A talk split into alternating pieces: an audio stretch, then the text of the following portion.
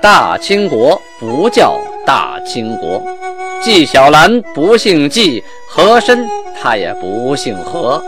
孝庄绝对不能称呼自己是孝庄，叫声小主那是你信口开河。摆手绢的那都是妓女，绝对不是格格。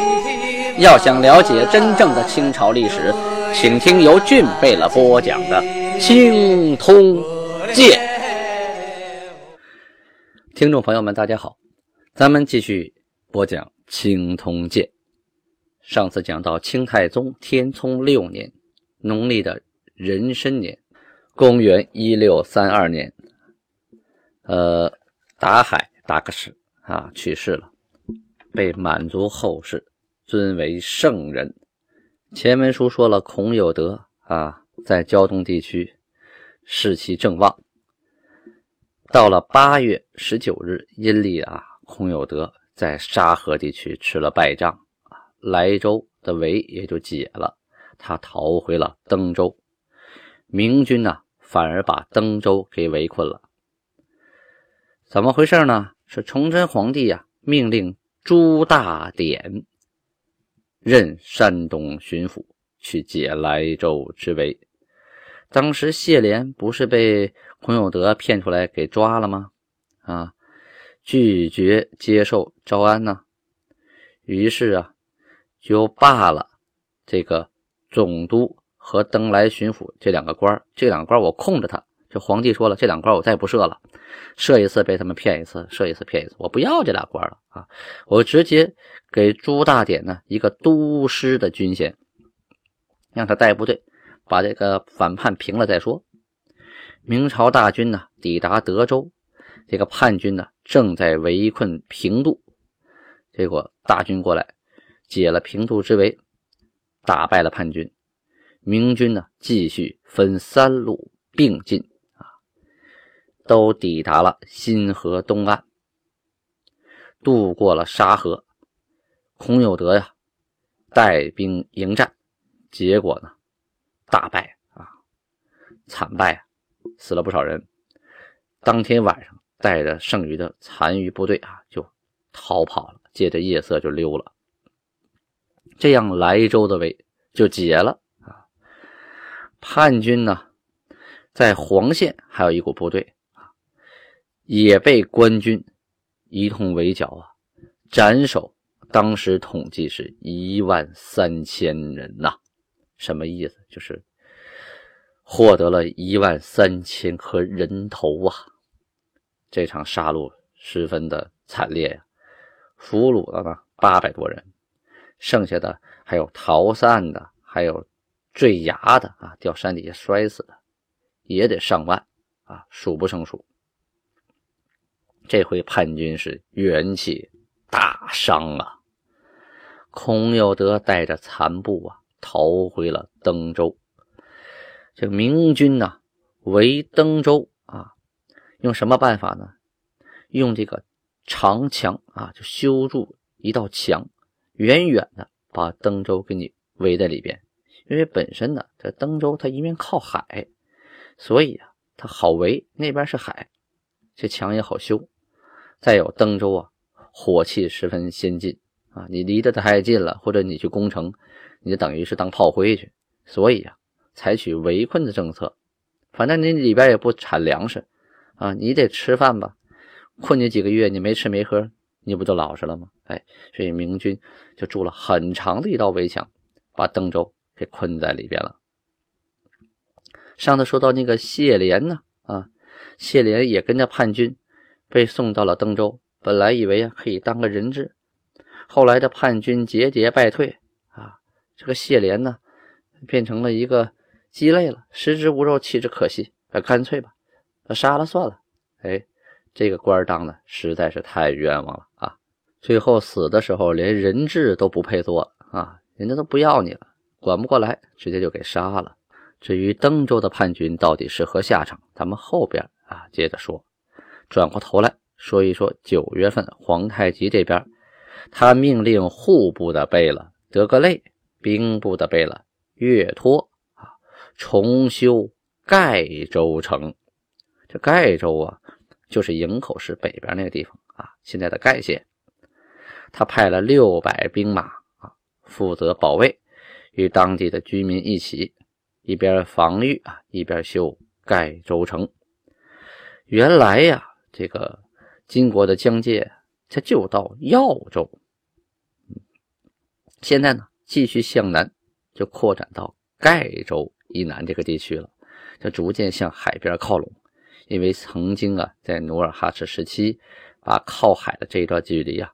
这一块地方变成了真空地带，就是一个人不留，全都迁走了。目的呢，是为了防止啊这一地区的明朝老百姓重新又反叛了。因为海上啊，经常可以来一些明军的部队，防不胜防啊啊！你大海，这金国的部队骑兵可以，那水师海军那几乎是零啊，所以防不了海上，防不了，干脆我就给你设一个真空地带，你上来也没人，你上来吧啊！你要再往那路走。那就有我们的呃驻守部队了。这回呢是把整个的边防线又向海边迈进了一大步到了秋天，咱们说一说陕西那边吧。嗯，山西陕西的农民义军，秋天外号紫金梁、高迎祥、罗努才、张献忠这几位啊，合兵一处啊，大破山西的州县啊。最后，部队一直打入了河南啊，过了黄河，打入河南了，破修武，为怀庆啊。后来在河南呢吃了败仗，又逃回了山西啊。这个叛军力量合在一起还是挺大的。嗯，十月初十日的档案记载皇太极派遣喇嘛给明朝宁远城的守臣呢送去。一封书信，目的是为了和好啊，就谈两国如何和平共处的事儿。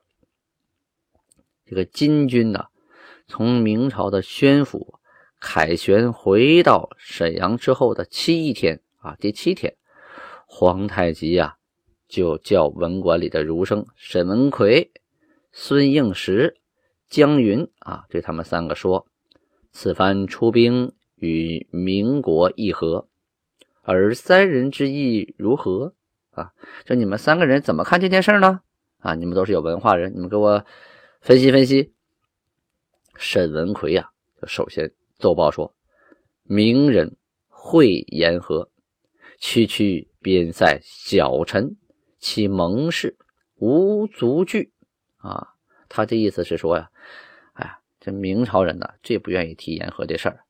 跟我们言和的只是边塞的小官儿，他们的誓言呢，嗨，不起作用，没有分量。孙应时啊，也奏报说，明人以议和延缓我师，即实心愿和，其岁溃必不能如我所定额数啊。是说呢，这个孙应时的态度说，在明朝啊，他是缓兵之计。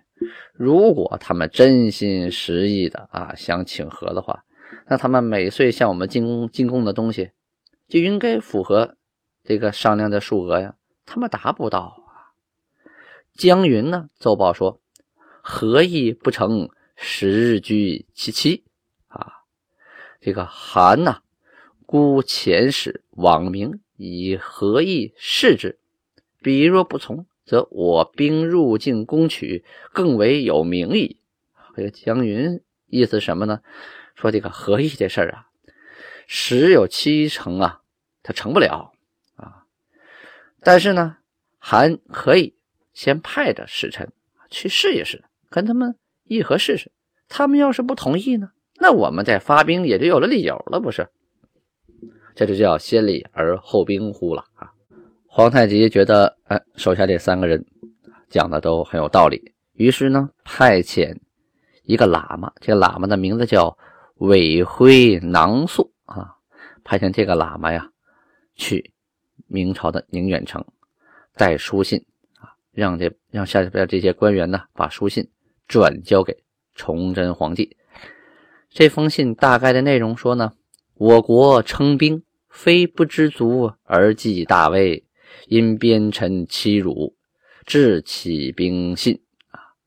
这句话说，我们金国出兵打仗，不是想贪图你明朝的那个广大疆域，想惦记您皇上的位置，还不是那样，是因为边臣欺负我们啊，没办法了，我们才反抗的。往征察哈尔时，过宣府定和议。我遂执越境盗窃之人，录之塞下。我之诚心，可谓至矣。啊，他举例的说，我打察哈尔的时候，在宣府啊，跟宣府的官员定了议和的条款，我就把偷偷越过边境抢东西、盗窃的人，就在你们那个城底下啊，边塞下边就给砍了脑袋了。你说我的诚心是不是表达的十分到位了呀？前边臣。未能细述，今欲备言，又恐以我不忘旧怨。如遣信使来，将尽告之。这句话是说呀，以前呢，你们的边臣呢，没有把我的事情啊，就是很详细的转达给上边。所以今天呢，我也想好好的解释一下这个事情。可是呢，又担心你们啊，认为我不忘以前的旧仇。你们如果派使臣来，我会。详尽的啊，把这事情从头到尾的告诉他。议议和不必语及往事，亦为命啊。最后这句说，我们已经都议和了，以前那些事情啊，一笔勾销，大家都不要提了啊。以前的是是非非都不要提了，我们就以以后为标准啊，继往开来。同时呢，呃，皇太极还写了很多书信给明朝驻守的。各个官员啊，就希望他们早日能与金国议和。说白了，议和是什么意思？就是讨赏，我就不打了啊！明朝不向来如此吗？你给我东西，给我钱啊，我不打了。第二条呢，开商，就是允许互相的经商，互通有无啊。我缺的东西你能卖给我，你缺的东西我卖给你，大家互相呢能赚钱。再有一个边界啊，划分细致。谁该归谁的地方归谁地方，不要再起争端。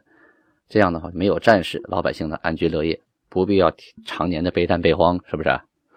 过了一个月之后啊，这个韦辉囊素喇嘛呀回来了，回来了呢啊，他就传话给皇太极说呀，呃，宁远的各官员是这么说的：来书封故，我等未奉上命，不敢擅开。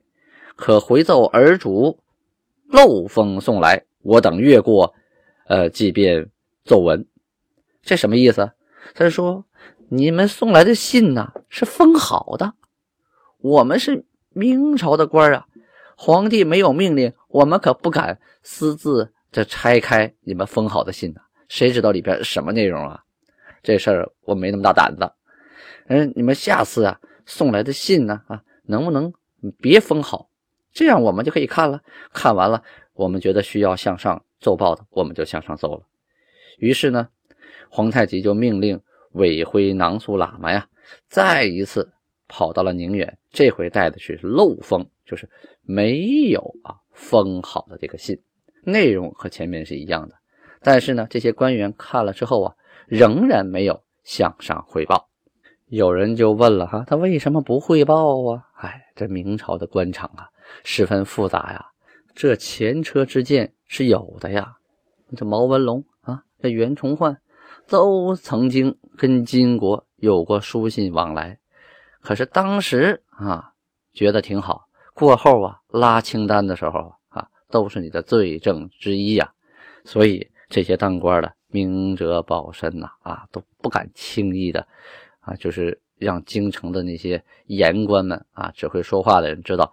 我们跟金国平常有书信往来，等将来哪天啊犯了个小错误，二罪并罚啊，这事儿就惨了。所以呀，都不愿意惹这麻烦。那个时候要是有微信、有朋友圈，是不是就省了很多事儿了哈？直接发条微信或者发个朋友圈，你自己看，问题就解决了。农历的十月份呐，是金秋收获的季节啊，各地呀都有来向金国进贡的。嗯，巴亚拉部落的胡尔嘎、马尔嘎、图尔嘎率领的十二个人，加他们仨，一共十五位，带着貂皮、狐皮等等啊，打猎过来的这些兽皮来朝贡金国。当然了，也不能空着手回去，换了不少好东西。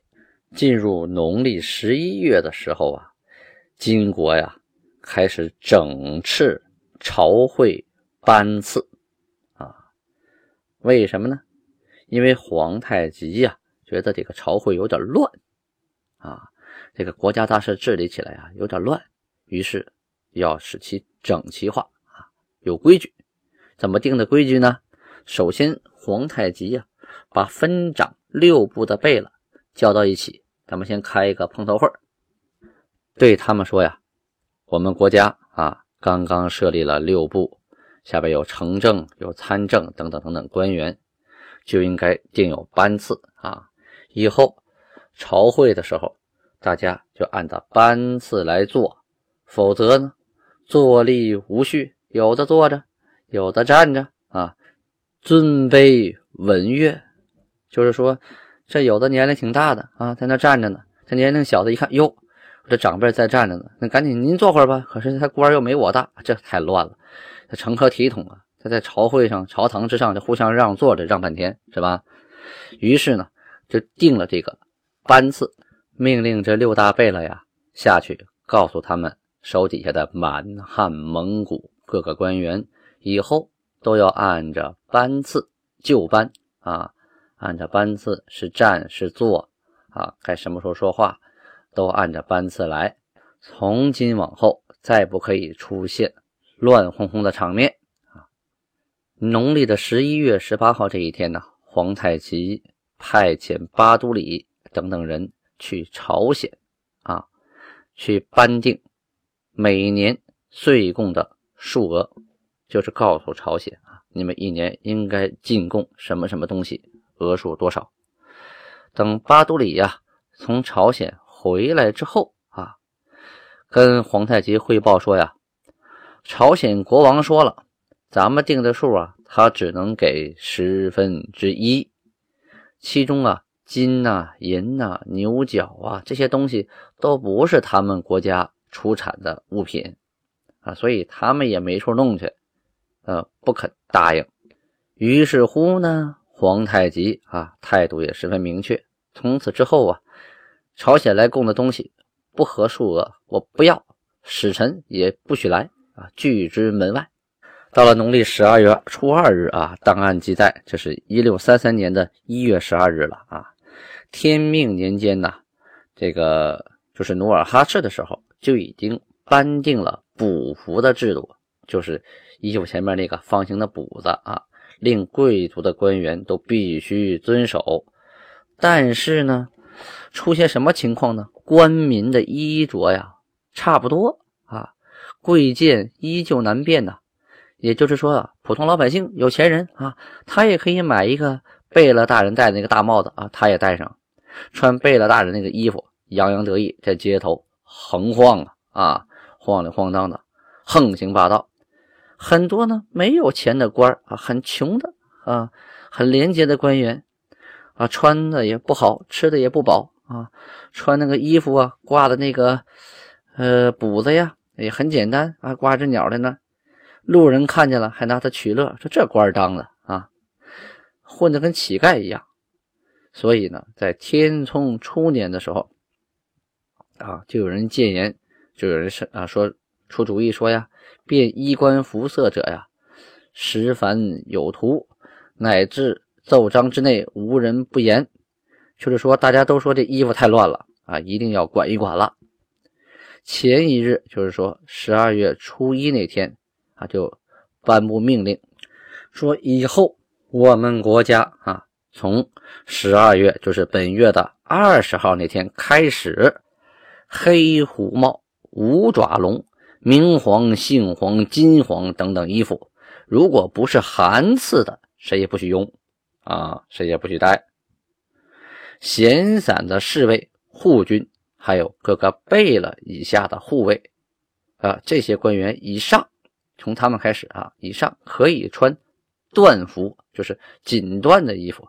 其余的啊，他们以下这些，从他们往下，他们可以穿啊，他们往下的人都必须穿布的衣服，这个缎子是不能穿的啊。现在呢，又下了一条命令，说是国家福治之治啊，所以便等威定民制，朝野各有遵守。我国风俗素敦淳朴，近者奢靡僭越之风往往而有，不可不定法制啊。少是国中。于是规定说，八固山背了，在城中行走啊，冬夏必须穿朝服啊，出外，出城之后可以穿便服。冬天进朝啊，可以戴圆弧大帽，在家里就戴尖缨貂帽啊，及貂鼠团帽。春秋两季啊，入朝的时候。可以戴尖缨貂帽，夏天可以可以戴这个坠缨的凉帽啊，可以穿素蟒缎啊，各随其便。就是说，你穿素的，有没有网纹的，这个缎的都可以，只要你穿的缎服来就可以了啊，是缎面的就行。不得擅自啊穿黄缎的和五爪龙，这个不能随便啊。当然是黄，当然是寒赐给的就可以啊。平时呢，不许穿缎靴，这靴子是缎面的，不能穿。只有夏天啊，入朝的时候才能穿。诸身蒙古汉人，从固山额真以下，带子啊、张京啊、护军呐，还有牛录以下闲散富足人以上啊，说这一波人，这个带子是什么意思？就是分的波斯库。啊，就是牛录额真下设两个袋子，就是副官啊，副职。牛录额真下两个副官，是最小的官了啊。从最小的官往上啊，像这些人说，冬夏啊，冬天夏天在城里的时候，必须穿披领袍，就肩上有披领的那个袍子啊，不得服小袍，不能穿小袍子，就是必须穿官服啊。说白了就是贫人呢。啊，服装不许开襟儿袍，什么意思？就不能开叉。老百姓啊，穿的袍子下边的旗袍是不可以开叉的。若外出啊，说这当这些小官若外出，可以穿小袍。嗯，还有闲散侍卫、张京、护军等诸贝勒下的闲散护卫、张京、护军以上，允许穿缎衣啊，缎的衣服。其余的必须穿布的。还有就是规定了。女人穿衣服怎么穿呢？穿什么料子呢？用缎还是用布呢？都跟她的丈夫来决定。你丈夫穿什么级别的，你就可以穿什么级别的。同时，冬天女人可以戴坠缨的团帽，夏天允许戴凉帽。啊，就是过去呀，早先的时候，女真的女人和男人穿衣服戴帽子是没什么区别的，几乎是一样的啊，不像后期啊。受到汉族人影响，分化很多了啊。话说这一年的年底呀，大贝勒莽郭尔泰啊，出了件大事儿啊。什么事儿？咱们明天接着说。